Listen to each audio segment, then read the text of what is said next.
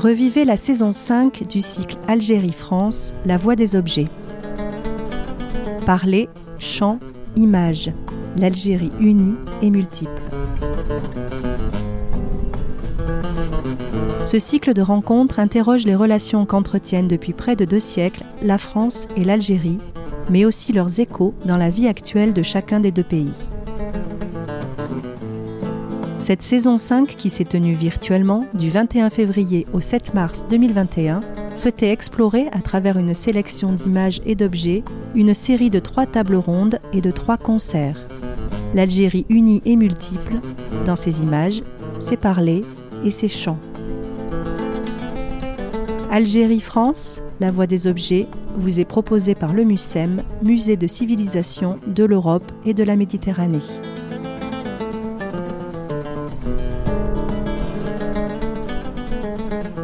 Épisode 1 Affiche, photo, cinéma, l'Algérie comme elle se voit. Quasi inexistante antérieurement, la représentation imagée a connu un foisonnant essor sous la présence française.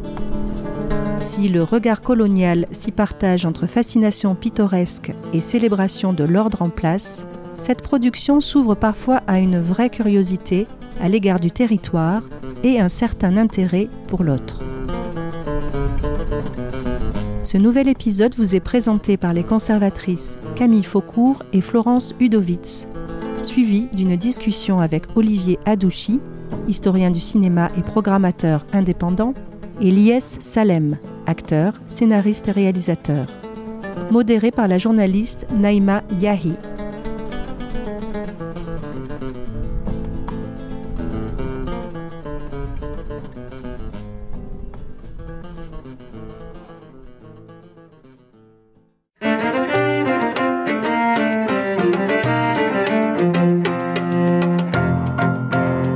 À toutes et à tous pour cette cinquième édition du cycle Algérie-France, La Voix des Objets. Donc alors une cinquième saison qui, comme vous le voyez, se déroule dans un contexte très particulier, à l'occasion de laquelle nous vous proposons de découvrir le centre de conservation et de ressources du MICEM situé à la Belle de Mai.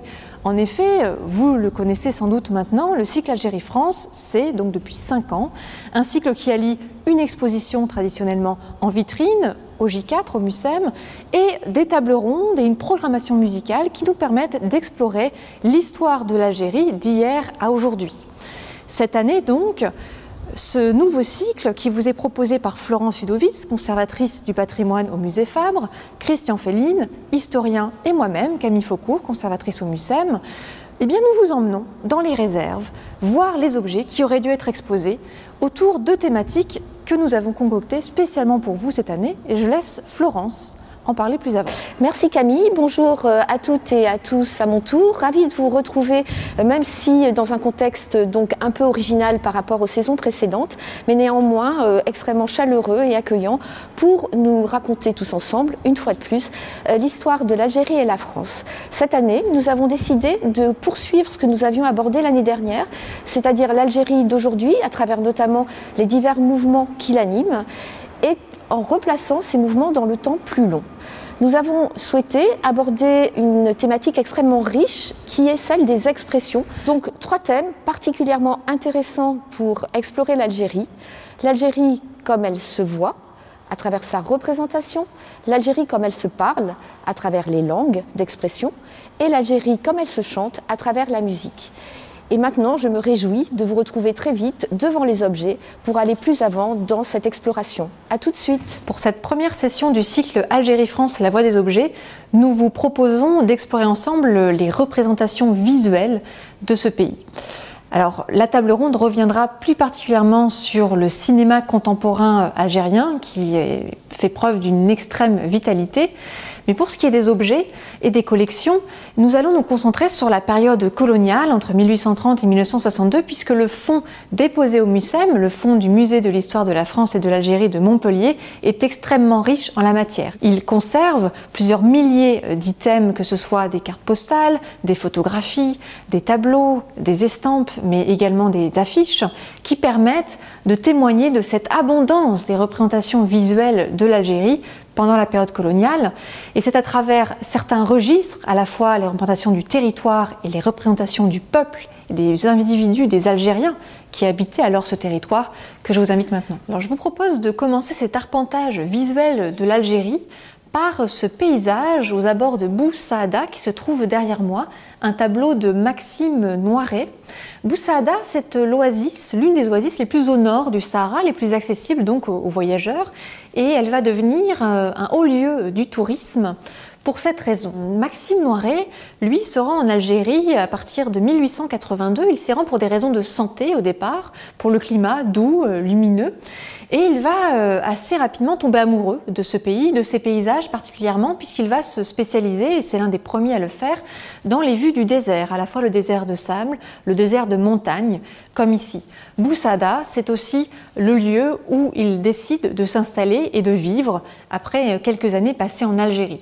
On est là à la fin du 19e siècle, il y est donc installé.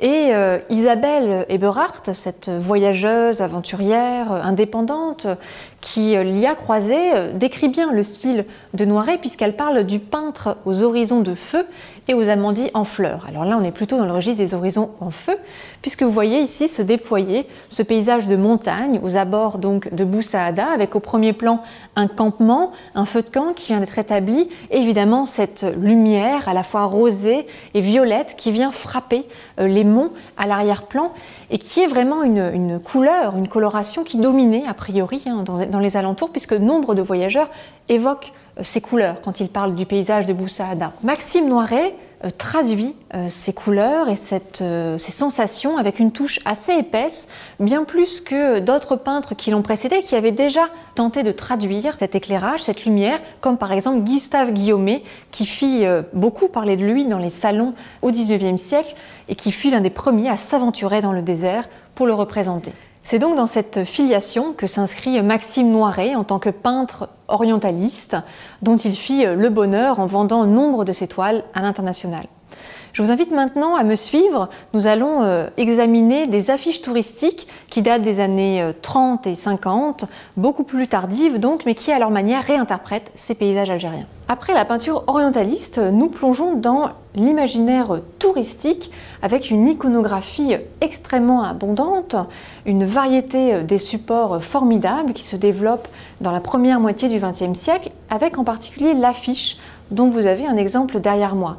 En effet, à l'époque, l'Algérie, c'est donc la France implantée en Afrique du Nord. C'est une destination touristique de premier plan, extrêmement valorisée pour son climat très agréable, ses paysages impressionnants, ses populations dites pittoresque. Donc, eh bien, les euh, industriels, les premiers industriels du tourisme ne vont pas s'y tromper et vont euh, multiplier à l'envie ces appels à l'évasion, au voyage adressés aux métropolitains. Parmi ces destinations, on trouve notamment Tlemcen, illustré donc sur cette affiche derrière moi. Tlemcen, une ville situé au nord-est d'Alger, dans la plaine littorale, très connue pour son patrimoine hispano-mauresque et ses architectures assez impressionnantes, assez rares en Algérie euh, désormais, de style almoravide érigé au XIIIe siècle, avec notamment sa grande mosquée que vous voyez ici à l'arrière-plan avec ce minaret.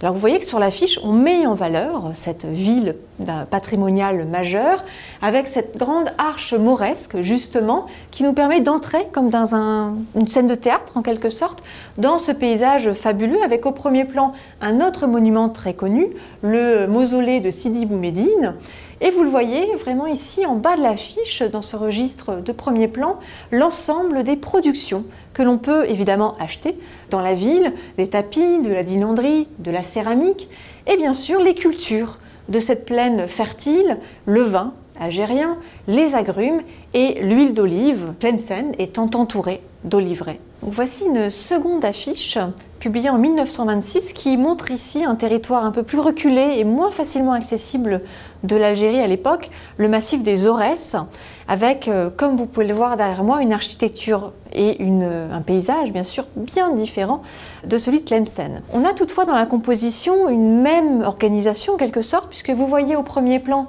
cette architecture euh, traditionnelle de la région qui nous permet, qui nous propulse en quelque sorte, qui nous projette dans ce paysage assez fantastique, avec en arrière-plan le, clou du spectacle, si je puis dire, ce grand grenier fortifié, collectif, très reconnaissable et caractéristique des villages berbères de l'Aurès, qu'on appelle le Guélaha, et que les peintres, et ici les illustrateurs affichistes, n'ont pas manqué de représenter.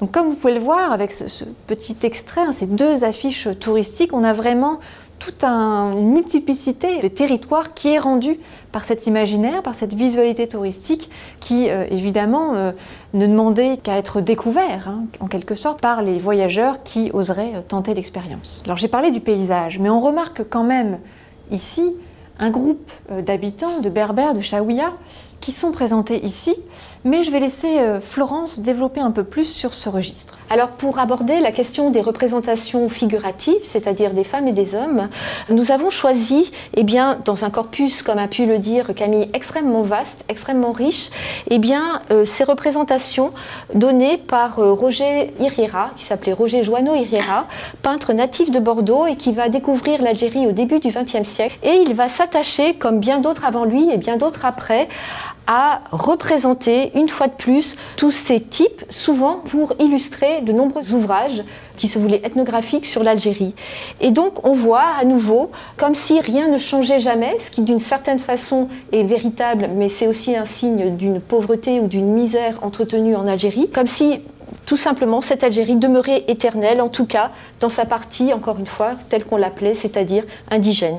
donc on voit ces femmes toujours dans les mêmes costumes, ces hommes également, ces Ouled ces danseuses si réputées. Eh bien, ces planches vont servir à l'illustration d'un ouvrage appelé Survivance. Donc c'est vous dire combien les enjeux de ces aquarelles, au demeurant extrêmement belles, étaient mixtes, et en tout cas divers. Pour faire d'une certaine façon avancer dans l'histoire et faire peut-être aussi contrepoint, même si on est toujours dans cette idée de représenter non pas l'autre, mais le soi, on vous présente ici un des premiers livres de Mouloud Feraoun. Mouloud Feraoun était un écrivain berbère qui s'est fait connaître après la Seconde Guerre mondiale et qui véritablement va se faire connaître tant par son écriture que par son enseignement, parce qu'il va aussi considérablement participer à l'enseignement à la toute fin de la guerre d'indépendance et va devenir un des symboles à abattre pour certaines parties en lutte, je veux dire simplement l'OAS, qui va l'assassiner, comme cinq autres de ses camarades qui, d'une certaine façon, voulait émanciper euh, l'Algérie par l'instruction publique. Et là, c'est un livre qui s'appelle Jour de Kabylie, où euh, Mouloud Feraoun décrit ce qu'il a connu depuis son enfance et demande à Charles Brouty eh d'illustrer très simplement la description qu'il peut faire de cette vie quotidienne dans les montagnes kabyles. Et donc on voit, on peut voir très simplement les, travaux quotidiens des jours euh, de ces populations mais avec un trait, comme on peut le voir, beaucoup plus moderne et beaucoup plus contemporain que ce qu'on peut voir avec Irira, qui d'une certaine façon demeure figé dans une certaine représentation du 19e siècle, alors que là, c'est vraiment un trait beaucoup plus vif, qui est vraiment beaucoup plus animé et qui convie finalement, qui ouvre ces peuples vers une certaine modernité. Alors pour continuer sur la thématique des types algériens qui ont tant fasciné les artistes, mais aussi qui ont constitué cette espèce de répertoire de la façon dont on voyait l'Algérie, eh bien euh, cette affiche, une des multiples affiches qui ont été créées pour lever euh, des emprunts pendant les guerres mondiales, comme on voit bien le contexte, mais là c'est plus particulièrement pour revenir sur l'image du cavalier. En fait, on a vu euh, déjà à travers notamment euh, les dessins de Iriera, eh bien, comment représenter les femmes. Et pour les hommes, il y a cette image de cavalier qui est une espèce de poncif, de stéréotype, dès les premiers temps de la conquête de l'Algérie, notamment à travers les premiers tableaux des premiers orientalistes, type Delacroix, Chassériau, Fromentin, qui véritablement ont été fascinés par ces cavaliers arabes nobles qui, sans doute, chez eux, renouer d'une certaine façon avec l'histoire du Moyen Âge. On sait combien les romantiques ont pu regarder vers le Moyen Âge, mais aussi l'Antiquité, qui était une des autres manières d'envisager l'Algérie comme une espèce de territoire d'Antiquité vivante. En tout cas, c'est comme ça que les premiers peintres l'ont vécu. Et donc, cette thématique du cavalier va revenir, va revenir systématiquement. Là, on est quand même en plein XXe siècle. Et comment représentons l'homme arabe? Eh bien, tel un cavalier. Alors, c'est une figure noble, mais c'est aussi une figure dynamique. Pour un emprunt, sans doute, c'est tout à fait justifié en termes de communication. Et en tout cas, ça a comme conséquence une façon de figer la représentation, et en tout cas, dans l'imaginaire collectif, l'homme arabe qui, finalement, en est resté au stade du cheval, du cavalier, et ne connaît pas la modernité. Alors, pour achever cette euh, présentation des représentations visuelles de l'Algérie et assurer d'une certaine façon la transition avec la table ronde qui, comme l'a annoncé Camille, explorera le cinéma algérien actuel, eh bien, tout simplement une affiche de cinéma, une affiche de cinéma en temps colonial. Il faut savoir que l'Algérie, à partir des années 20-30, devient véritablement un studio pour de nombreux films français. On se rappelle peut-être en particulier de Pépé le Moco, mais aussi, comment dire, occupe l'imaginaire euh, hollywoodien. Et c'est ce qu'on voit à travers cette affiche, Fort Alger. Alors là, vraiment tous les stéréotypes euh, sont présents. La première dame qui est euh, espionne et qui va révéler le complot des vilains arabes qui vont attaquer Fort Alger. Heureusement, la Légion étrangère viendra les sauver. Et puis, les deux personnages d'un milieu interlope. Véritablement, cette affiche est une espèce de synthèse, de résumé de la manière dont, depuis l'Amérique, on peut voir l'Algérie en tant coloniale, et aussi avec cette espèce de vent nouveau, malgré tout, que représentent les images du cinéma. Bonjour mesdames et messieurs, bienvenue pour cette saison 5 de Algérie-France, la voix des objets. Aujourd'hui, j'ai le plaisir de vous accueillir pour le premier temps de débat dédié à l'Algérie telle qu'elle se voit, images fixes ou animées, cinéma d'auteur, cinéma documentaire. Nous allons évoquer aujourd'hui les enjeux des représentations en Algérie. Pour ce faire, j'ai le plaisir d'accueillir Olivier Adouchi, historien du cinéma et programmateur indépendant. Bonjour Olivier. Bonjour. Et à ma droite, l'acteur, réalisateur et scénariste Lies Salem. Bonjour Lies. Bonjour Néma. Nous allons ouvrir ce débat autour des enjeux du cinéma algérien d'aujourd'hui. Quel est-il? Quels sont ses contours? Quels sont les défis qu'il doit relever? Quel est son avenir Vaste chantier, vaste débat. Pour ce faire, je vous propose de voir la bande-annonce de ce long métrage Abou Leila d'Amin Sidi Boumedienne qui a été projeté sur nos écrans l'été dernier et dans lequel notre ami Lies Salem incarne le sombre Lotfi. Voyez voir. Lotfi. وين راك يا الرب؟ عبط السود تما نروح للصحراء مع هذاك المريض هلا وش لقيت باش نقضي ريح شوية مخك. ريح كي نشوفو مسلسل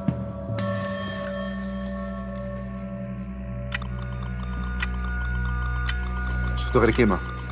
تحوس على هذا علاش جات تشحننا عليه هكا على بالي بلي ماكش مطمن كرهت نشوفك تلعب فيها. راك ترفد له فيها بالو وهذا كراف جامي الإرهاب ما كان في الصحراء. لا أبو ليلى لا حتى واحد. شوف غنفطر في الدنيا هنايا. وعلاه خاطر شي واحد عطى لك خطره شي أنا جالك ريسكيت خدمتي فاميلتي حياتي. حط رجليك في الأرض. لطفي. لطفي راه هنا.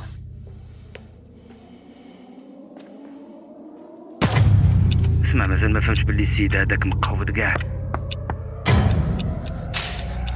agresif, kaderidir kullur.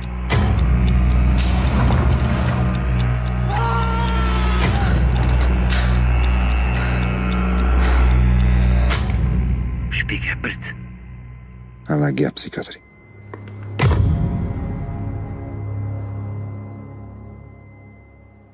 Donc, cher Elias Salem, on vous connaît pour euh, votre long métrage L'Orané en 2013, pour vos nombreux rôles au théâtre et au cinéma, mais aussi à la télévision en France. Vous êtes euh, l'un des réalisateurs de cette génération, cette nouvelle génération du cinéma algérien. Nous y reviendrons dans nos débats. Alors, ce rôle de Lotfi dans Abou Leila, pouvez-vous nous en dire quelques mots? Oui, bien sûr, je peux vous en dire même plusieurs des mots. Euh, Moi, ça a été une très belle expérience, un rôle que j'ai tout de suite eu envie de faire la première lecture du scénario. Une bonne année et demie avant qu'on tourne. Donc Amine était encore en train de, de travailler son scénario. J'ai dû lire une, une- deuxième ou une troisième version.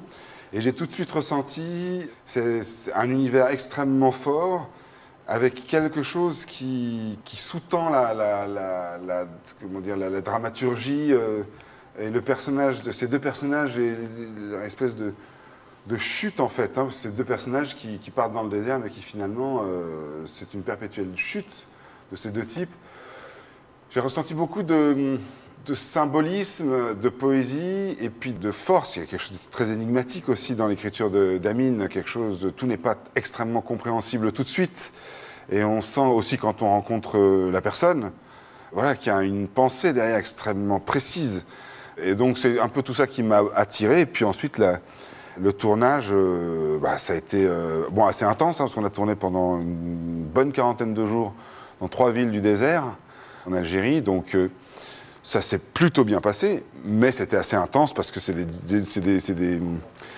un contexte de tournage, euh, bah voilà, c'est pas forcément simple tous les jours, mais ça reste quand même un très bon souvenir. Moi, vous savez, je pense que chez un, acteur, euh, on fait, un métier et puis il y a des rencontres dans ce métier. Il y a des rencontres avec des metteurs en scène, des acteurs, des actrices et avec des personnages.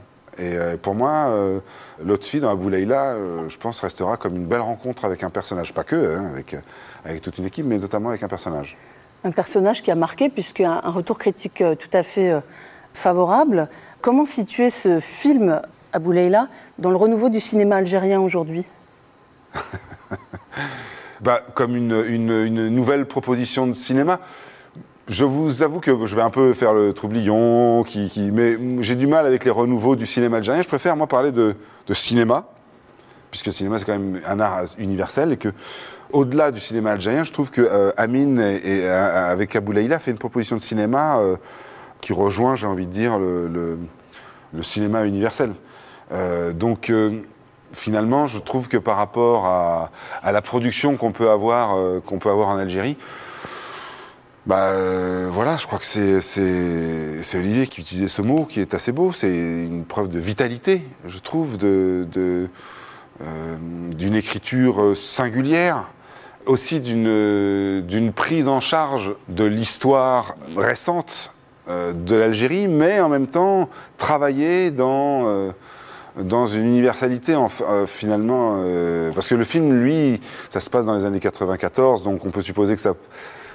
Le film ne traite pas du terrorisme islamiste de la décennie rouge, quoi, hein, ou noire, je sais plus comment, mais, mais plutôt de, manière plus philosophique de ce que la violence peut, la manière dont la violence peut impacter ou traverser des êtres aux deux extrémités de, de- de l'éventail, puisqu'il y a S qui est complètement largué, euh, hypnotique, euh, drogué parce qu'il prend des anxiolytiques, donc il a des hallucinations. Donc il est à la, il est, si à une des extrémités de la violence, c'est-à-dire qu'il l'a subi, il l'a prise en pleine poire la, violence, alors que l'autre fille, euh, lui, est un des acteurs de la violence. Il en a été euh, euh, l'un des, il l'a faite, il l'a, il l'a créé, il l'a, l'a, voilà. Donc et c'est comment cette, violence va les traverser l'un et l'autre. Donc, bah, Abou Leila, c'est, voilà, c'est pour répondre à, votre question, c'est un film de plus dans une cinématographie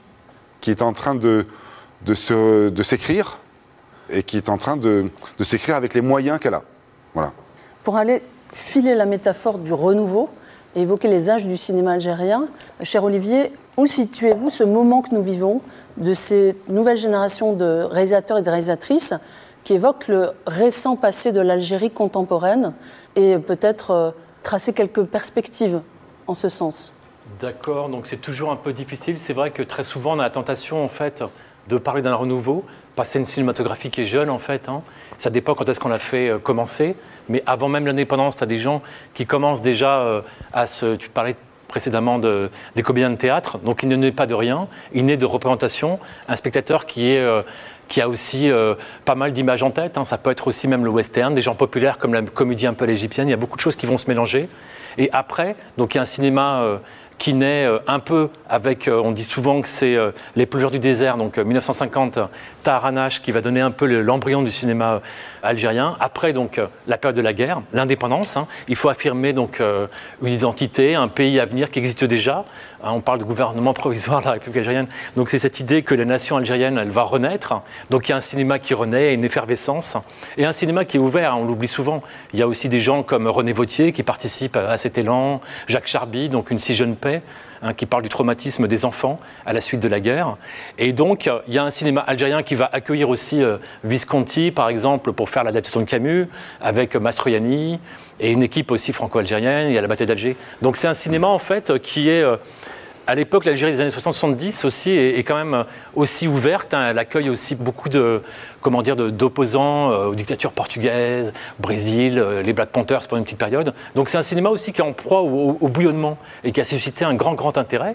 Et tu parlais tout à l'heure, alors je comprends un peu la réticence de l'IS, c'est-à-dire qu'à l'époque, dans les années 70, on commence à parler un peu d'un jeune cinéma. Alors on s'emballe un petit peu dans la critique, c'est quelque chose qui est complètement oublié. On appelle jeune cinéma, on a créé l'idée de cinéma jadid cinéma, euh, le nouveau cinéma, donc avec des gens comme Bois-Marie, Beloufa, Alouache, et d'autres, un d'autres un peu oubliés, Tolby qui a fait un film Noah, d'autres. Et c'est vrai que ça va créer une grande attente. Et des gens disent, mais finalement, avant de parler d'un nouveau cinéma, on a l'idée euh, nouvelle vague et les jeunes cinémas, mais avant il y avait un cinéma euh, qui a fait les enfants du paradis. Il y a toute une histoire avant. Donc ils disent, est-ce qu'on peut vraiment parler de nouveau cinéma?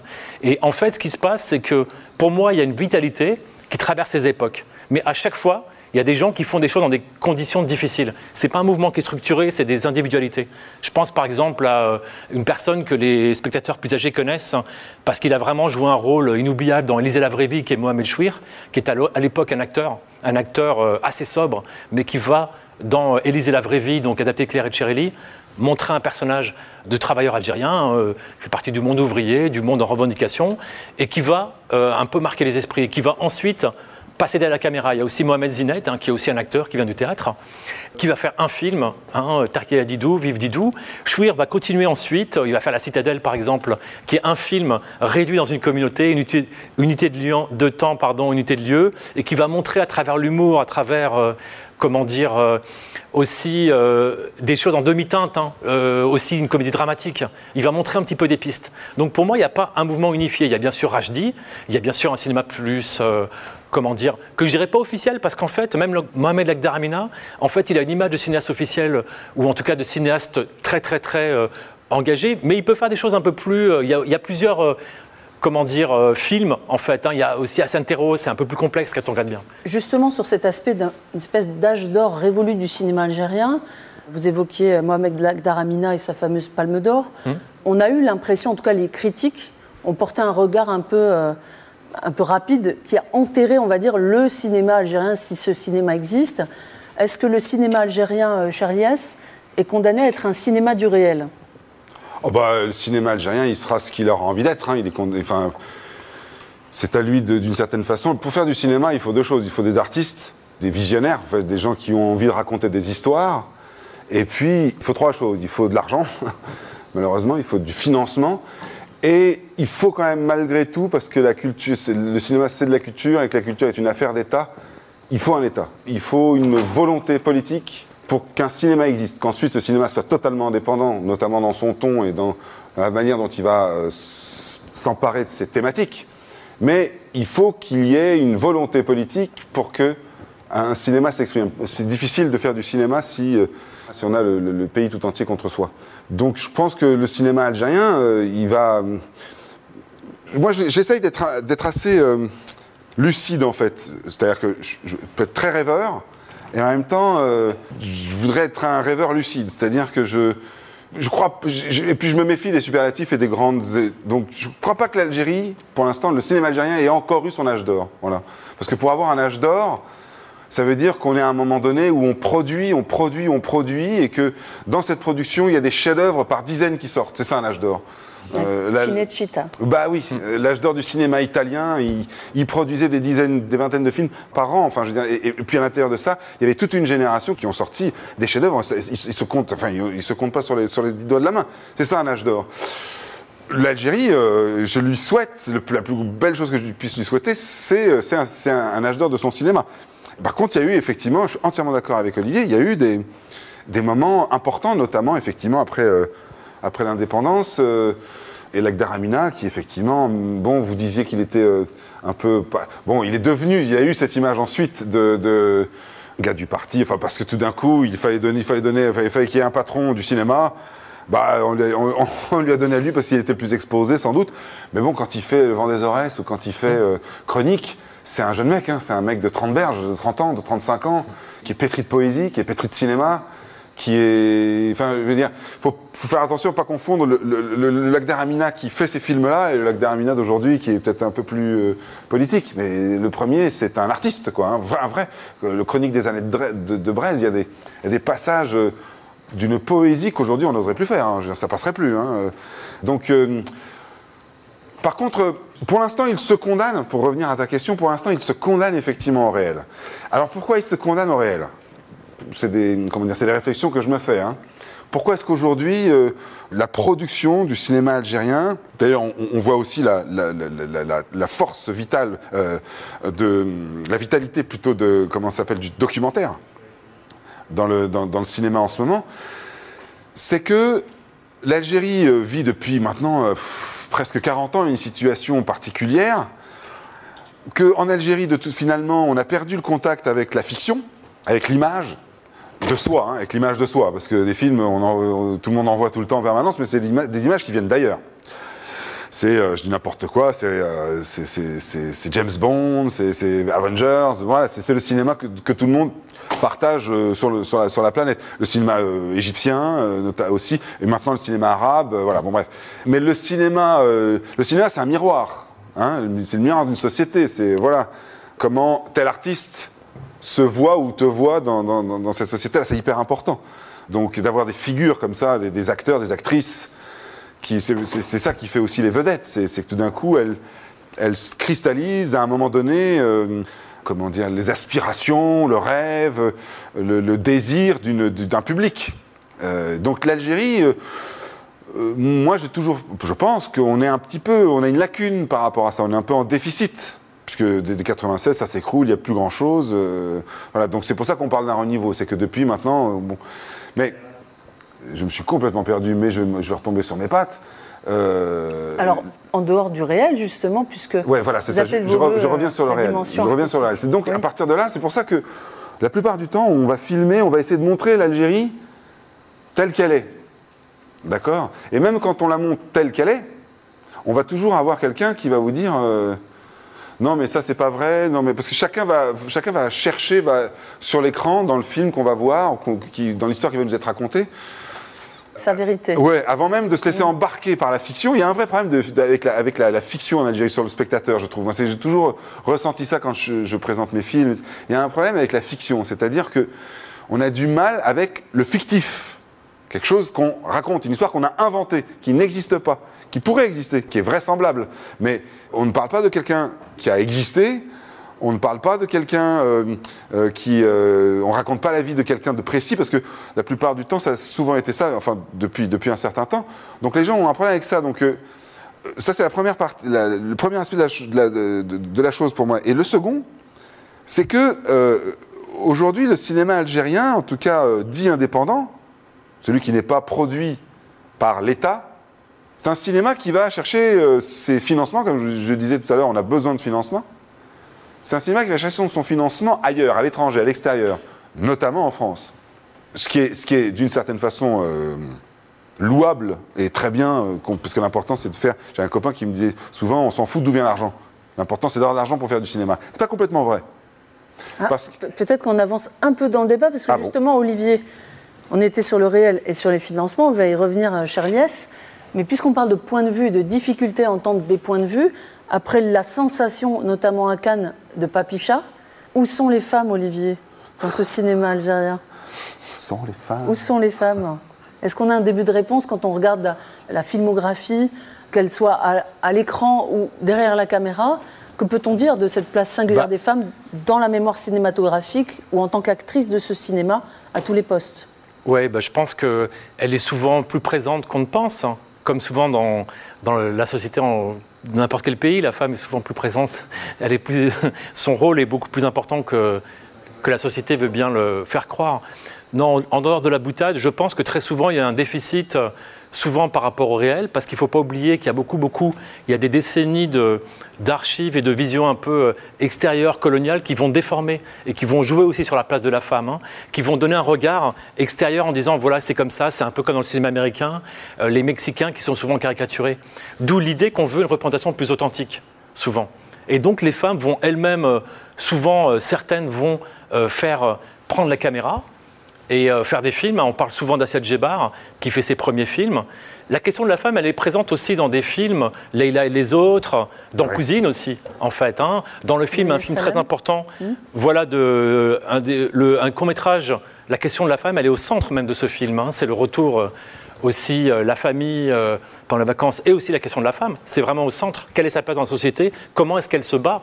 Et euh, il y a aussi il y a un, un enregistrement qui a été fait euh, de manière intéressante à travers les années de la- du, du- du positionnement de la femme, de la manière dont elle évolue.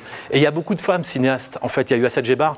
Ensuite, il y a euh, Jamila Sahraoui, par exemple, qui a fait des films de fiction. Il y a Barakat. Il y a le film qu'elle a fait ensuite. Il y a énormément de documentaires qu'elle a été faire. Elle a fait beaucoup de documentaires.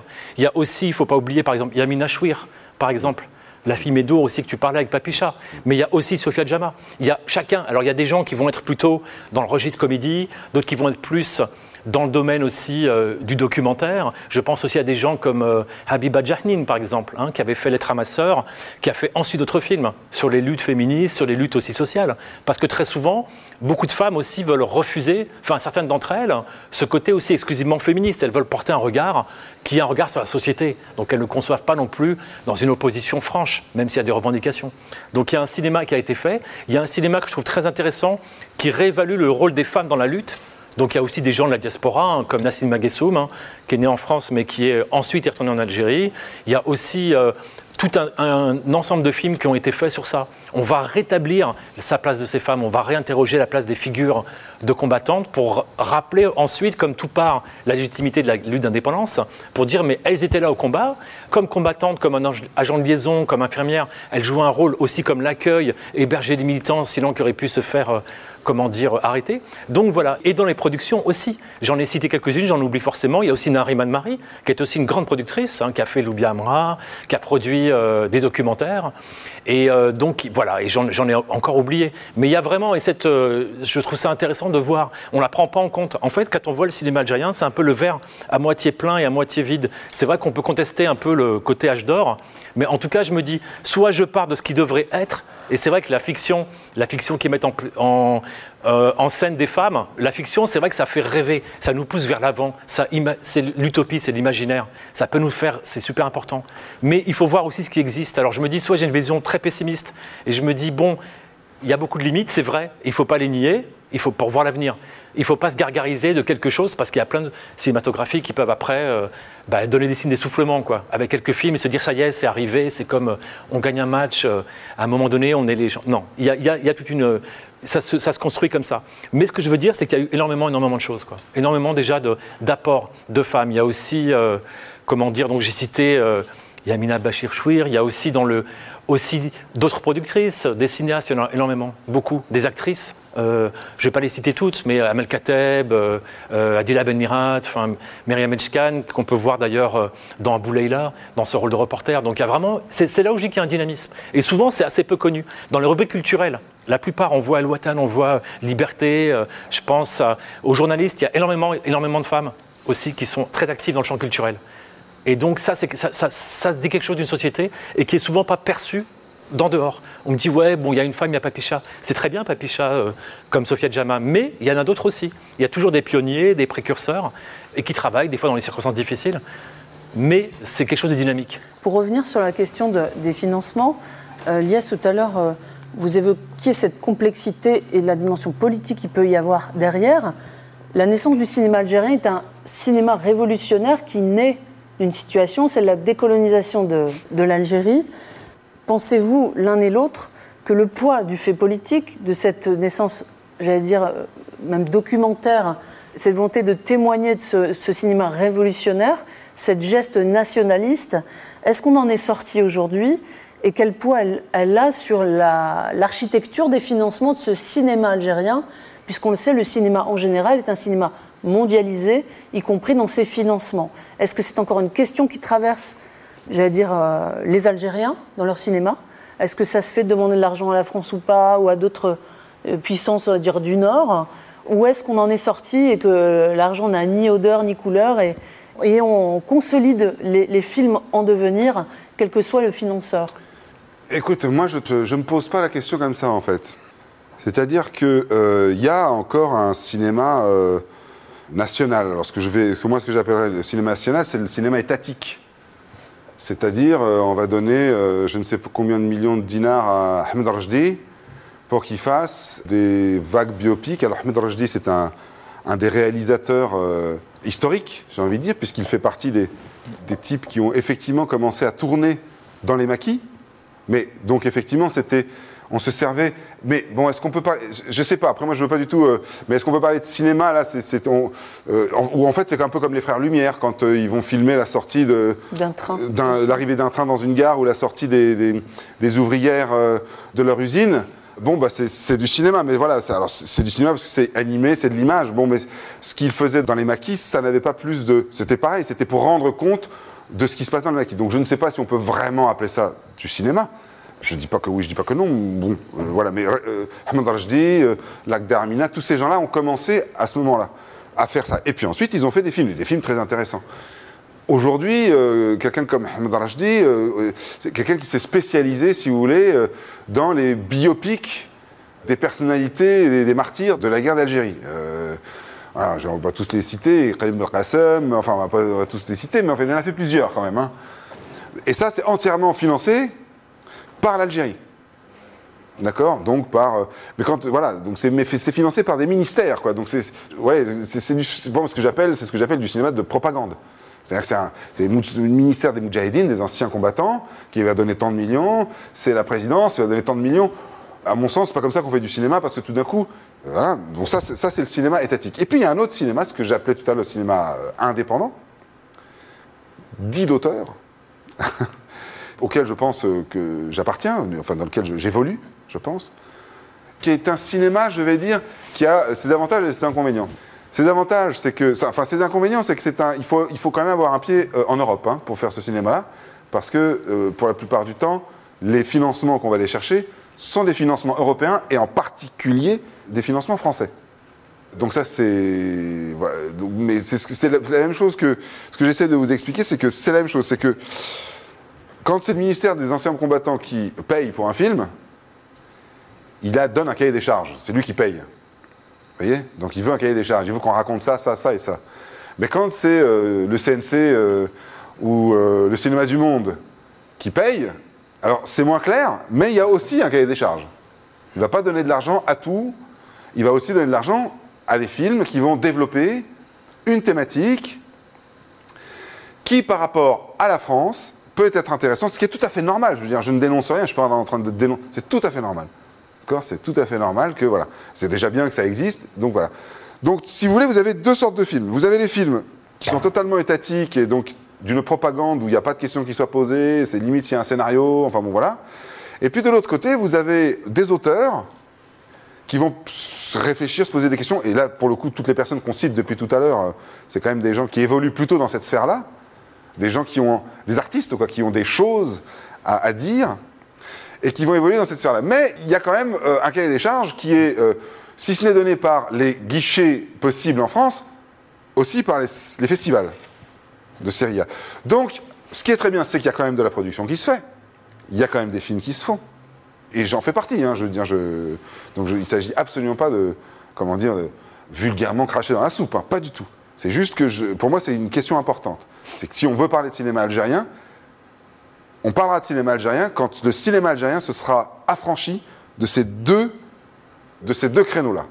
Parce que quand il se sera affranchi de ces deux créneaux-là, il s'exprimera tel qu'il est sur ces problématiques qui sont les siennes. Vous voyez?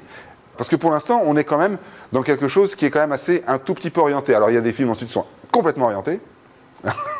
on le dit souvent, hein, on se dit, mais attends, euh, ce film tu l'as fait pour des Européens, tu l'as pas fait pour des Algériens. Puis il y a des films qui essayent quand même de, de s'adresser quand même euh, aux, aux Algériens en premier, en premier lieu. Mais il faut quand même que leur marché, finalement, parce que le cinéma c'est ça, le cinéma c'est le marché. Qui va voir les films? Qui va voir les films? Où il va voir les films? Comment il va voir les films? En Algérie, euh, au jour d'aujourd'hui, on compte 17 salles. Compliqué. Donc, on sait, on sait que quand on fait un film, même en Algérie, et là-dessus je suis, euh, je, parle de, ma propre expérience, je fais un film en Algérie qui, dans mon, dans mon esprit, quand je l'écris, s'adresse aux Algériens, mais je sais dans ma tête que le public qui va le voir, c'est le public français. Parce que c'est lui qui. euh, Le film sera distribué dans une salle française. Parce que en France, euh, il y a, en France, en Europe, je veux dire, l'infrastructure, l'industrie existe. Donc pour moi, c'est ça le plus. le nœud, il est là. Sur ce nœud de l'industrie et des débouchés et de la diffusion, on a vu avec le Hirak la bouffée d'images, d'initiatives dans des chemins de traverse que sont les réseaux sociaux.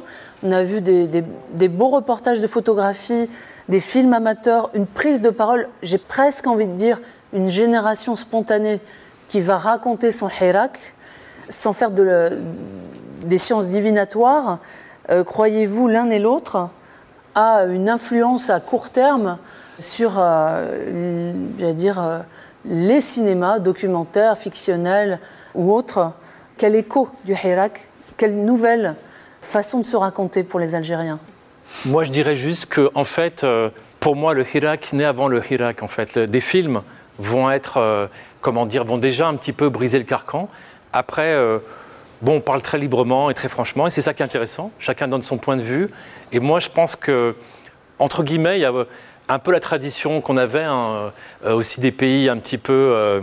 Comment dire, la, question de la commande, je suis d'accord qu'il y a toujours des contraintes, même qu'on avait vu ça dans l'ancien bloc socialiste, ça n'empêchait pas de faire des bons films, même si c'est des films de propagande. À la limite, euh, il faut le sauver le soldat Ryan de Spielberg, c'est un film de propagande. Absolument. Mais que ce soit bien fait. Alors, mais ce qu'on aimerait, c'est que ça fasse vraiment rêver, que ce soit une propagande entre guillemets bien faite. C'est pas tellement le côté euh, on revendique. Et c'est vrai que quand on veut faire des films sur, euh, par exemple, on avait vu la bataille d'Alger à l'époque où les bombes, les cinémas à Paris avaient été bombardés, il y avait eu des, des bombes dans les cinémas concrètement. Il y avait aussi le film de Papatakis, Les Abysses, qui parlait, et ensuite Gloria Mundi, où il parlait de la torture.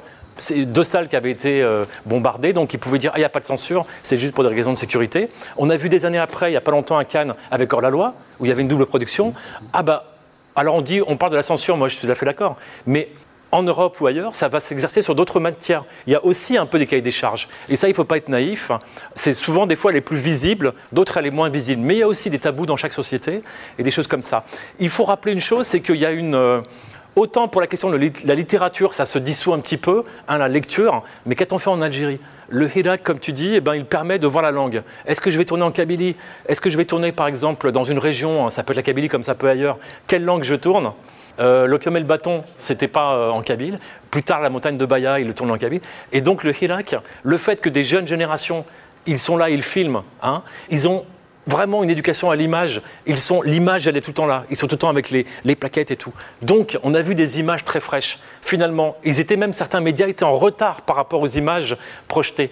Que ce soit le, média, par exemple, un journaliste de telle ou telle chaîne de télé euh, européenne qui va aller là-bas, c'est comme s'il a le casting déjà prêt, euh, les questions, les réponses. Et non, ceux qui sont au contact, eux, ils vont voir, ils vont aller dans les stades, ils vont aller dans des endroits comme ça, un petit peu dans le rap. Hein. Le clip, par exemple, euh, qui revisite la bataille d'Alger avec, comment il s'appelle, Diaz, par exemple, des choses comme ça, ils sont annonciateurs. Et il y a toute une, une effervescence, simplement on va attendre, on va voir ce qui se fait. Après, ce qu'il faut voir, c'est que le Hirak, dans sa dynamique, c'est est-ce qu'il crée une liberté? Pour moi, Loranet, des films comme ça, Mascarade et d'autres Cousines, annoncent quelque part un peu un esprit. Je ne dis pas que c'est ça comme ça, c'est pas, mais ça annonce un état d'esprit. C'est-à-dire qu'on ouvre des choses, hein, on casse un peu des barrières. Ce que fait Tega et d'autres cinéastes, hein, eh ben, ont annoncé c'est-à-dire que, voilà, on quitte un peu, on va au grand air, on va ailleurs, on reste même pas que à Alger, voir un petit peu le temps du pouvoir.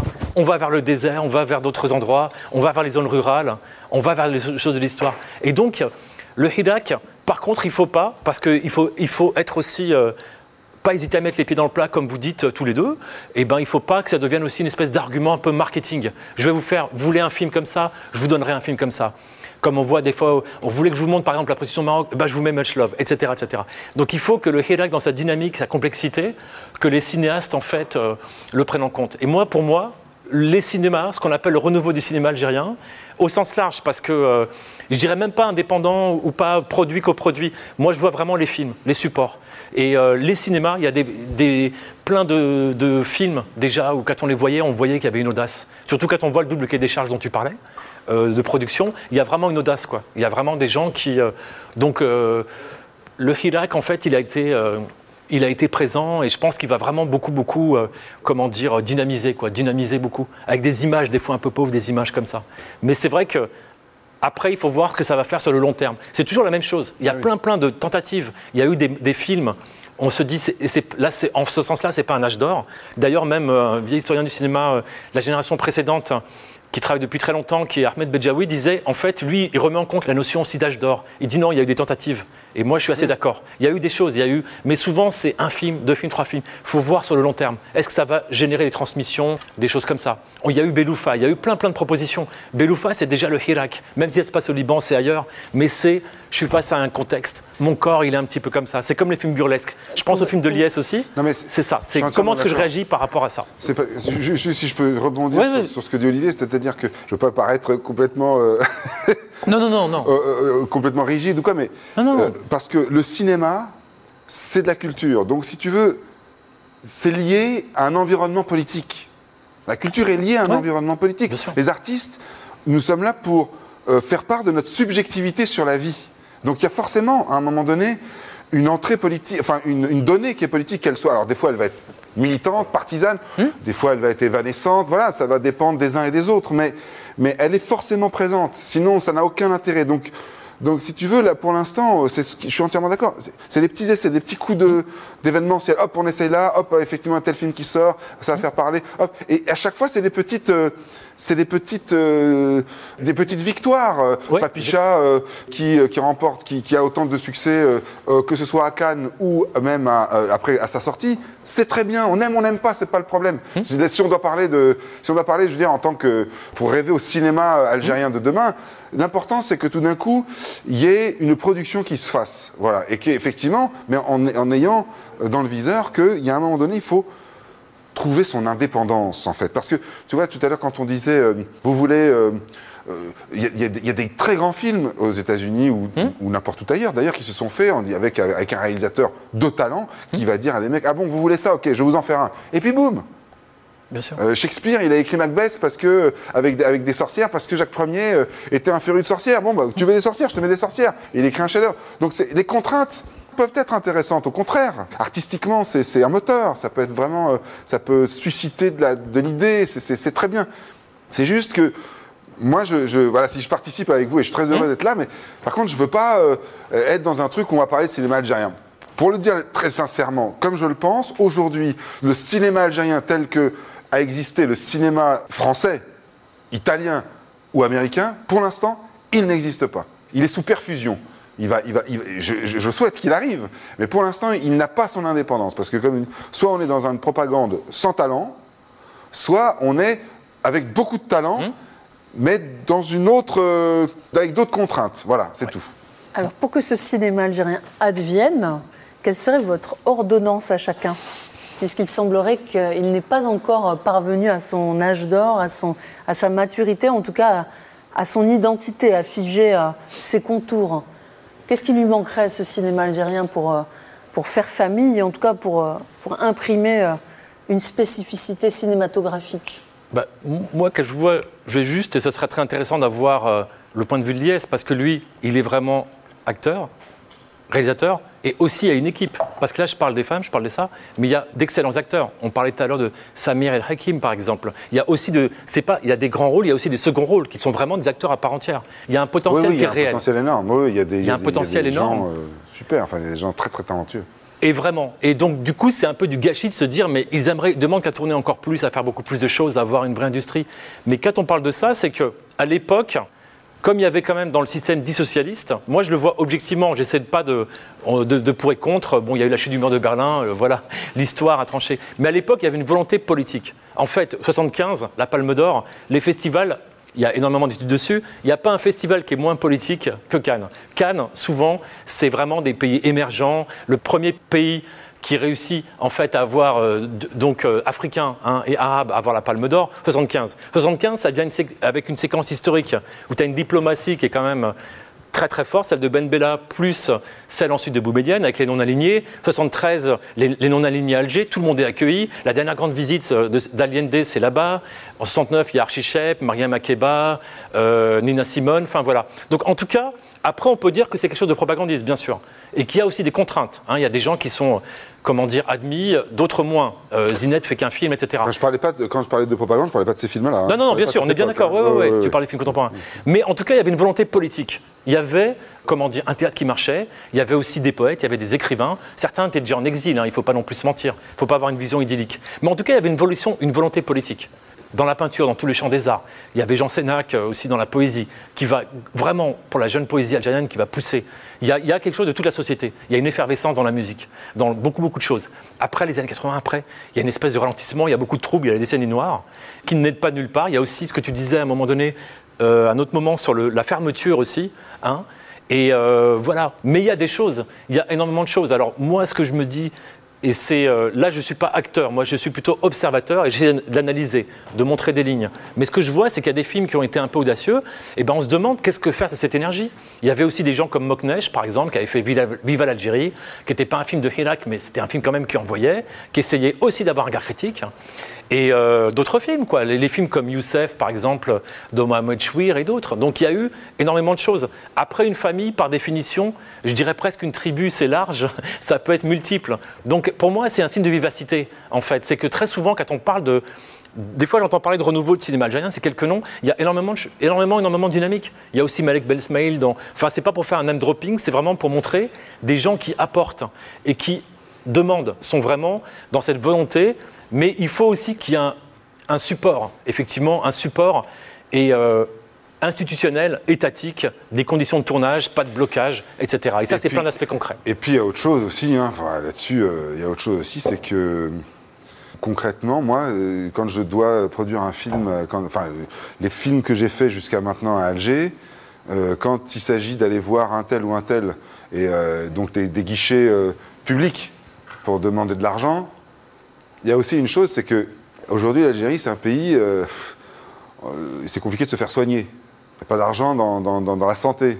Il n'y a pas d'argent dans l'éducation, qui sont quand même les, dans un État, je veux dire, c'est les, deux piliers, l'éducation, la santé, c'est quand même les deux choses. euh. C'est compliqué, nous artistes, d'aller dire que bon, on donne peut-être pas des millions à la santé, mais il faudrait nous donner des millions à nous. Il y a, y a un moment où c'est donc le cinéma algérien dont, auquel on rêve là, je pense qu'il va aussi arriver et, être il peut être rendu possible à un moment où il y a une stabilité aussi euh, sociale qui va se mettre en place, c'est-à-dire où tout d'un coup ce pays va un jour, euh, nous, nous on ne peut que le pousser, on ne le verra peut-être pas. On est là que pour euh, maintenir la perfusion, j'ai envie de dire. Mais c'est pas nous qui allons le faire, le cinéma algérien de demain, parce que ça va pas se passer tout de suite. Mais nous, on est là pour, pour dire qu'on lâchera rien et, qu'on veut aller vers ça. Mais c'est le jour où, euh, finalement, ce pays va politiquement, économiquement, trouver sa, stabilité euh, et sa créativité, quoi, même, euh, économiquement. C'est-à-dire que, voilà, on, en parlait tout à l'heure, c'est vrai, alors c'était. mais c'est pour ça que c'est lié à la politique. Tant que ce sera un pays fermé, d'où les gens ne sortent pas, parce que c'est ça aujourd'hui la réalité de l'Algérie, ah, il y a sur euh, 40 millions d'Algériens, il y a allez, quoi, 200 000 qui sortent par an. Quand je dis qui sortent, c'est-à-dire qui ont le droit d'aller euh, se balader quoi, euh, en Europe, euh, vous voyez, a, a le droit d'aller prendre l'air. Il y a 40 autres millions. Si tu restes à la maison, tu bouges pas. C'est confinement, confinement depuis 35 ans, hein, à l'intérieur. Donc ça, pour le mélange des idées, la créativité, le dynamisme, il n'y a rien de plus mortifère. Donc c'est aussi ça, c'est aussi un pays qui tout d'un coup, le jour où les choses politiquement vont se stabiliser, vont s'ouvrir, vont s'assainir, on va respirer, ça va repartir. Et euh, les arts, notamment le cinéma. Alors après, bon, euh, voilà, avec ce que nous sommes en train de vivre, la révolution numérique est l'une des choses intéressantes en Algérie, ça, on, pourrait en parler, c'est ce que euh, tu l'abordes un peu avec le Hirak, bon, mais c'est effectivement, c'est qu'aujourd'hui, les jeunes, des plus jeunes que nous, la génération qui nous, qui nous suit, va manier les nouveaux euh, médias, à savoir euh, les téléphones, les vidéos sur téléphone, les YouTube. Là, il peut peut-être se passer quelque chose à cet endroit-là. Parce que là, si tu veux, ils n'ont besoin de personne. Ils ont besoin d'un téléphone, d'un ordinateur. Et ils se débrouillent. Et il y en a, Mourad Aoudia, il y a des youtubeurs en ce moment qui font des choses vraiment intéressantes, qui sont extrêmement dynamiques, qui ont énormément de, de followers, en fait, qui sont suivis, pas qu'en Algérie, qui le font, on parlait de la langue, qui le font dans leur langue, à eux. Lui, il est d'Oran, il parle en oranais. Et tout le monde va le comprendre. Donc c'est aussi par là que quelque chose peut, peut éventuellement ar- arriver. C'est sûr d'ailleurs que ça va sans doute arriver par là. Parce que c'est un endroit où on peut prendre son indépendance. Après, bien évidemment, euh, si tu dis des choses, bon, bien sûr, après, il y a la- c'est- il y a- il y a- on peut venir te taper sur les doigts, ok.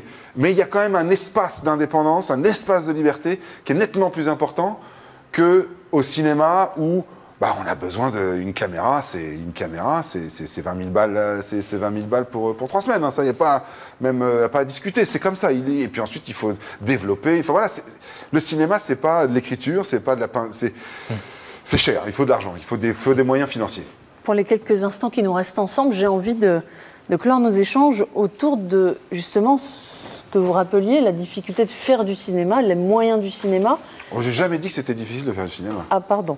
Je, je ne vais pas euh, vous te faire dire ce que vous ne dites pas. Euh, en tout cas, de- de- du prix que ça coûte de faire du cinéma. Voilà. Est-ce que ce n'est pas par le cinéma documentaire que ce renouveau, s'il existe, s'est fait ces dernières années? La Chine est encore loin. Hum. euh, on citait donc euh, Ma- Malek Ben Smaïl, Hassan Ferrani, etc. Est-ce que c'est le cinéma documentaire qui apporte cet oxygène ou c'est vraiment deux trajectoires parallèles? Quand on parle du cinéma de fiction Hum. et du cinéma documentaire Bah, pour moi, en fait, il y a vraiment des passerelles entre les deux. Quand on parle, euh, je repense souvent à un film comme euh, Elle, par exemple, de Ahmed Lalem, qui avait été formé, euh, comment dire, à l'époque à l'école de Lodz en Pologne et qui est revenu ensuite. Et le documentaire, lui, il a fait des fictions, il a fait les deux, même s'il est plus connu pour ses documentaires. Mais il disait, en fait, il y a une espèce de- d'esprit un peu léger. Et il faut rappeler aussi le rôle à l'époque de la RTA. Il y avait un peu un espace de liberté. Par exemple, la Nouba des films de- du Mont Chenois, elle n'a pas eu la grosse machinerie de long kick ou des gros- du gros matériel, mais elle a eu l'équipe de tournage assez mobile. Elle a dit bah, on va tourner un peu dans le Chenois. Beloufa, c'est une équipe de la RTA. C'est un docu. Vous pouvez, vous pouvez nous dire long kick et le RTA, ce que c'est Pardon, bien sûr, bien sûr. Oui. La RTA, c'est le. Alors, on sait que c'est euh, c'est l'organisme étatique. En 69, tout est centralisé. Donc, c'est la distribution, elle passe euh, aux mains de l'État. Et l'ONSIC, donc, c'est l'organisation nationale en fait du commerce et de l'industrie cinématographique. C'est un peu dans le modèle un peu socialiste avec une loi et puis euh, comment dire une branche comme ça générale. Et c'est un modèle où, euh, bah, comme dans les pays socialistes, où le comment dire le réalisateur est euh, fonctionnaire d'État. Chaque fois, on en fait un, donc il faut attendre un petit peu. Il y a une équipe et ça permet des fois d'avoir des productions un peu un peu importantes. Chroniques des années de braise et avant l'opium et le bâton, le film aussi, comment dire, de Far East au western. Donc voilà. La télé, par contre, c'est une équipe plutôt euh, 16 Super 16 et c'est une équipe très mobile. Mais en fait, ils veulent aussi faire de la fiction. Et par exemple, euh, je parlais tout à l'heure de Narla de Beloufa. Donc en 77, il prend un scénario de Boudjedra et aussi de son épouse de l'époque. Ils vont au Liban et ils parlent un peu de la condition féminine. Mais l'idée, c'est pas tellement le scénario du film, mais c'est d'avoir une équipe légère. Mais c'est de faire quand même de la fiction. Donc je pense que des fois, on parle un peu des deux. En fait, Malek Ben Smaïl, son premier, premier film, c'est un petit court-métrage de fiction qui est adapté de Mimouni, Une peine à vivre. Et en fait, il a, peut-être que là, ce qui le touche plus, c'est le documentaire. Mais pour moi, il y a un peu des passerelles entre les deux, en fait. hein. Et je ne pense pas que l'avenir, ce soit qu'une chose. L'avenir, c'est plutôt euh, la diversité. L'un enrichit l'autre. Et euh, après, il y a des passerelles qui sont très fortes. Mais en tout cas, c'est vrai que quand on a vu Abou moi j'étais assez bluffé et j'ai parlé un petit peu lors d'un entretien avec le cinéaste et les conditions étaient extrêmement dures. Donc c'est pas du tout euh, du genre à se plaindre, il s'est pas plaint, il a fait euh, et le résultat il parle. Les peut en témoigner, il suffit de voir le film. Mais les conditions étaient extrêmement difficiles. Donc il y a vraiment eu une détermination de la part des acteurs, de l'équipe, de tout ça. Il y a vraiment eu, et très souvent beaucoup de films algériens se font avec ça, avec cette, euh, j'ai l'impression, dans ce que j'en connais, dans les entretiens que j'ai pu mener, que j'ai pu avoir, l'expérience des retours. Et donc, euh, ça, c'est vraiment intéressant. Il y avait une phrase un peu, euh, un Brésilien de l'époque, Lober Rocha, dans le cinéma novo, hein, à l'époque de la, de la Vogue, et il disait le cinéma, c'est une idée dans la tête, une caméra dans la main, c'est tout.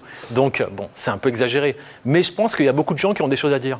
Et la société, ses contradictions, ses séismes, ses soubresauts, ont donné aussi des, mat- des matériaux assez intéressants. Moi, je vois qu'il y a un critique depuis le début des années 2000 qui s'appelle Vincent Maloza, il y avait Arjou, mais il me disait, mais il se passe des choses. Il y a des gens qui, pendant longtemps, ne sont pas exprimés. Il y a une nouvelle génération qui correspond euh, à celle de Tarek Tegia, celle de Lies, euh, celle aussi de euh, Malek Ben Smail, qui est dans le documentaire, qui a énormément de choses à dire, mais ils se disent, mais il y a énormément de choses. On voit Mascarade, c'est dans le moindre petit village, le moindre agitation, rassemblement de personnes, eh ben, il faut savoir le capter. Et ça, c'est le talent des artistes. C'est-à-dire de savoir capter cette, cette vivacité, cette énergie. Je veux dire, c'est pas que d'un point de vue un peu exotique, les paysages, la baie d'Alger. Non, il y a énormément, énormément de choses. Et donc le matériel, il est là. Après, c'est vrai qu'il faut des moyens. Et le documentaire est, un aspect. Mais comme tu disais tout à l'heure, et ça c'est très important aussi, c'est que euh, après, en gros, on se dit voilà, je suis content, je vais aller euh, dans un cinéma d'auteur, je vois un petit documentaire, mais est-ce qu'après, ça va créer des équipes et que ça va pouvoir financer? Ça, c'est une question cinématographique importante. Est-ce qu'on va créer aussi, euh, comment dire, une équipe, un financement, une production? Est-ce que l'État parce que c'est un petit peu le problème documentaire dans, beaucoup de pays euh, dits du Sud, c'est que des fois c'est un peu hypocrite. Il y a aussi des États qui vont se dire voilà, vous faites des films documentaires avec très peu d'argent, bah, allez-y, voilà, vous n'avez pas pas besoin d'argent finalement pour faire du cinéma. Donc des fois il y a des films qui ont besoin de moyens et il faut s'adapter euh, à tout ça. Sur la question des moyens, Lies, pour terminer, est-ce que on peut sortir du cinéma d'auteur et proposer un cinéma populaire algérien avec les moyens qui vont avec? Ah mais ça rejoint un petit peu ce que je disais, enfin ce que je dis depuis tout à l'heure, c'est-à-dire que le, le, fameux cinéma d'auteur, il est, il, est, euh, il est important. Hein. Je ne suis pas du tout en train de... Il hein, faut que ce soit clair, je ne suis pas du tout en train de le dévaloriser ou de le dénigrer, pas du tout. C'est juste qu'il faut faire attention, ça peut être un piège. C'est-à-dire que c'est un cinéma d'auteur, euh, entre guillemets, c'est la, la presse... Euh, en France, on est dans un pays de cinéma. C'est un pays où il y a une immense culture du cinéma qui a eu plusieurs âges d'or pour le mmh. coup, euh, dans plusieurs genres différents. Enfin voilà, donc c'est un, un, pays où il y a du cinéma qui a été fabriqué, il y a du spectateur qui a été éduqué, et surtout il y a du critique qui a été avisé, j'ai envie de dire. Donc le cinéma d'auteur, c'est une invention des critiques, c'est une invention du journaliste, quoi. Hein. enfin une invention, pas une invention, mais un estampillage du, journalisme, quoi, qui dit ça, on va faire un petit peu le ménage, donc ça c'est cinéma d'auteur, ça c'est cinéma populaire, ça c'est blockbuster, vous voyez, ok, d'accord, bon.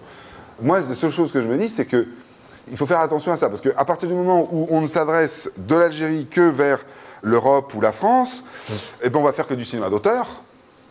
Mais pour une cinématographie nationale viable, c'est pas possible. Il faut un cinéma populaire à un moment donné. Alors ensuite, à nous, comme le disait très justement tout à l'heure euh, Olivier, à nous d'être exigeants au public, aux créateurs, d'être exigeants pour faire un, cinéma populaire exigeant, comme il en existe beaucoup.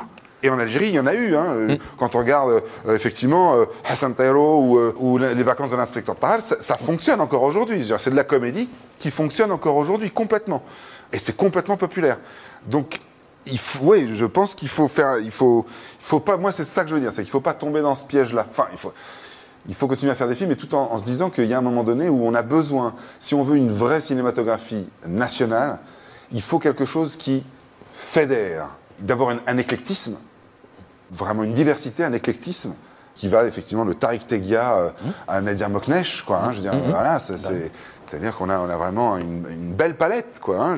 Tariq je vous rappelle que c'est quelqu'un qui, qui, a fait euh, des films avec une caméra DV et qui, euh, avec euh, Mechkan à la caméra, euh, chercher euh, une image euh, où il n'hésitait pas à, surexposer. Enfin, il avait aussi une recherche esthétique extrêmement, extrêmement forte avec une caméra DV, c'est-à-dire qu'il a aussi cherché une indépendance, hein, Tariq mmh. Il a fait du cinéma comme éventuellement, il s'était sûrement inspiré du dogme scandinave. Hein, mmh. Il prend une caméra, il prend un ingénieur du son et il filme. Bon, bah, donc ça, c'est quand même une façon aussi de faire du cinéma. Donc il y a ça, et puis il y a la grosse machinerie, voilà, les stars, les Gdam, Na, Biouna, donc, mais ça, c'est hyper important parce que ça offre au public un large panel et dans ce panel-là, il va les choisir. Il est évident qu'ensuite, le public, on le voit en France, on le voit en Italie, on le voit aux États-Unis, la grande majeure partie du temps, il va aller sur ce qui le fait le plus rêver, c'est-à-dire le cinéma de fiction de genre, la comédie romantique, le film d'action, le film d'aventure. Ça, c'est La comédie, c'est ça, c'est ça le cinéma populaire. Mais on peut faire du très très bon cinéma populaire. Mais c'est là-dessus qu'une cinématographie nationale peut s'appuyer aussi bien économiquement que d'un point de vue euh, d'éducation du public. Parce que le public va voir ça, et puis d'un coup, hop, si on lui montre un film un peu plus exigeant, on va moins le prendre par la main. On... Vous voyez, c'est pour ça qu'en France, on a un public qui qui peut tout aller voir, euh, les films de Satyajit parce que tout d'un coup, il y a eu ce travail qui a été fait à un moment donné, et c'était une volonté politique, je veux dire. Bon, Sur cette considération donc d'un cinéma algérien qui doit prendre son indépendance, d'un cinéma algérien qui doit fédérer, je vous remercie, euh, cher Olivier cher Lias, pour cet échange passionnant. C'est nous qui te remercions qui te félicitons. Je remercie également l'équipe qui a conçu cette édition, donc euh, Florence Udovitz, Camille Faucourt, et Christian Féline, et à la coordination Clémence Levasseur, ainsi que toute l'équipe technique qui a pu rendre possible cet enregistrement qui s'est fait dans les conditions respectueuses des règles barrières liées à la situation sanitaire. Je vous invite à découvrir le moment musical Ciné Musica qui met en scène le cinéma burlesque algérien sous le regard du cinéaste Nabil Djedouani et des artistes Moussé Hakim, qu'on ne présente plus, ancien membre du groupe Zebda. À bientôt pour évoquer les langues et la manière dont l'Algérie se parle.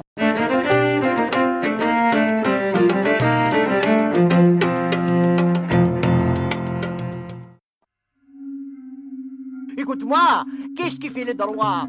Qu'est-ce qui fait les lois? Qu'est-ce qui piétine ces mêmes droits? C'est toujours les hommes.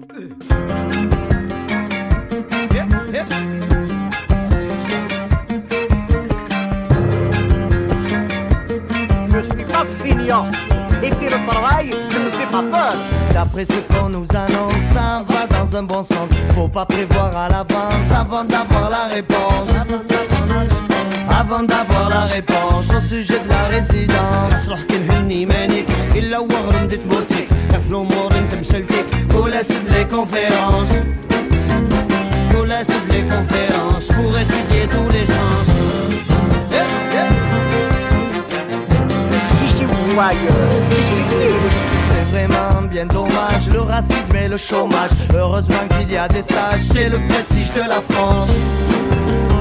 C'est le prestige de la France, c'est la raison d'espérance. انا لو الخدمه واعون لي ميغريتي قبل دير ناس وسوم الخيسن وقال ناس il y a de la chance. وقال ناس il y a de la chance. Vite, c'est la résidence. Le soleil qu'on brille, eh ben, c'est pour tout le monde. Le travail quand il est dur, c'est pour les migrés bien sûr, avec la conscience pure, dévouement et des souffrances. Dévouement et des souffrances, ça mérite la récompense. غنروح نخدم شي تروح في كان عزيز لما نروح ما الا يجمع غنروح il faut subir les conséquences Il faut subir les conséquences, il y aura plus de ruminance. Comment Du jour au lendemain, on peut te séparer de tes amis, de tes camarades de travail, de toutes tes habitudes, et le nous. Franchement, c'est fini, on a des orientaires positifs. Après tout ça me fera du bien de retourner chez les miens. Je suis un Africain, le soleil en permanence. Le soleil en permanence, Le soleil en permanence, pour moi ça a de l'importance. سنة تروح بلا يديش ديكول دموش تسفتيش ربي دفني تفريج Et de là, mais je l'avance. انت منع نعيش دافونس Jusqu'à la fin de l'existence.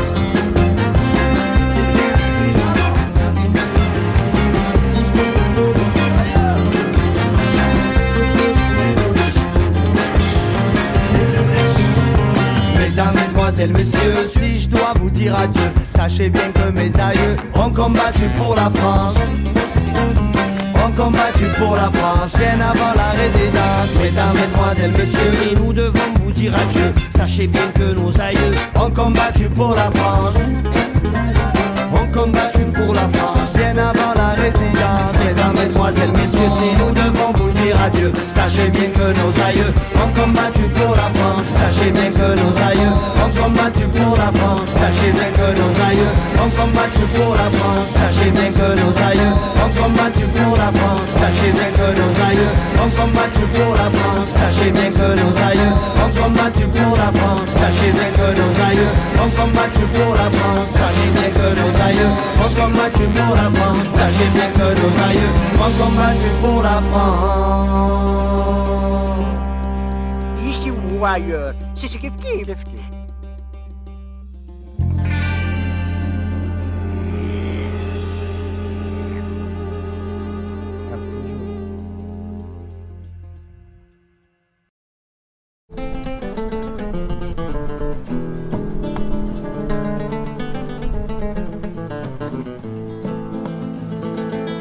Depuis la première édition du cycle Algérie-France, le MUSEM invite des artistes pour prolonger en musique les thématiques abordées.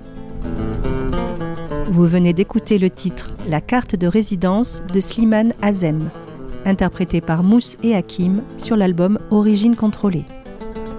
Ce morceau est extrait du ciné-concert Ciné Musica, une proposition artistique audiovisuelle de Mousse et Hakim et Nabil Djedouani, mêlant cinéma burlesque algérien et chansons de l'immigration. C'était Affiche, photo, cinéma, l'Algérie comme elle se voit. un podcast du cycle Algérie-France, La Voix des objets, proposé par le MUSEM. Pour en savoir plus, rendez-vous sur nos réseaux sociaux, notre page YouTube et sur musem.org. À bientôt!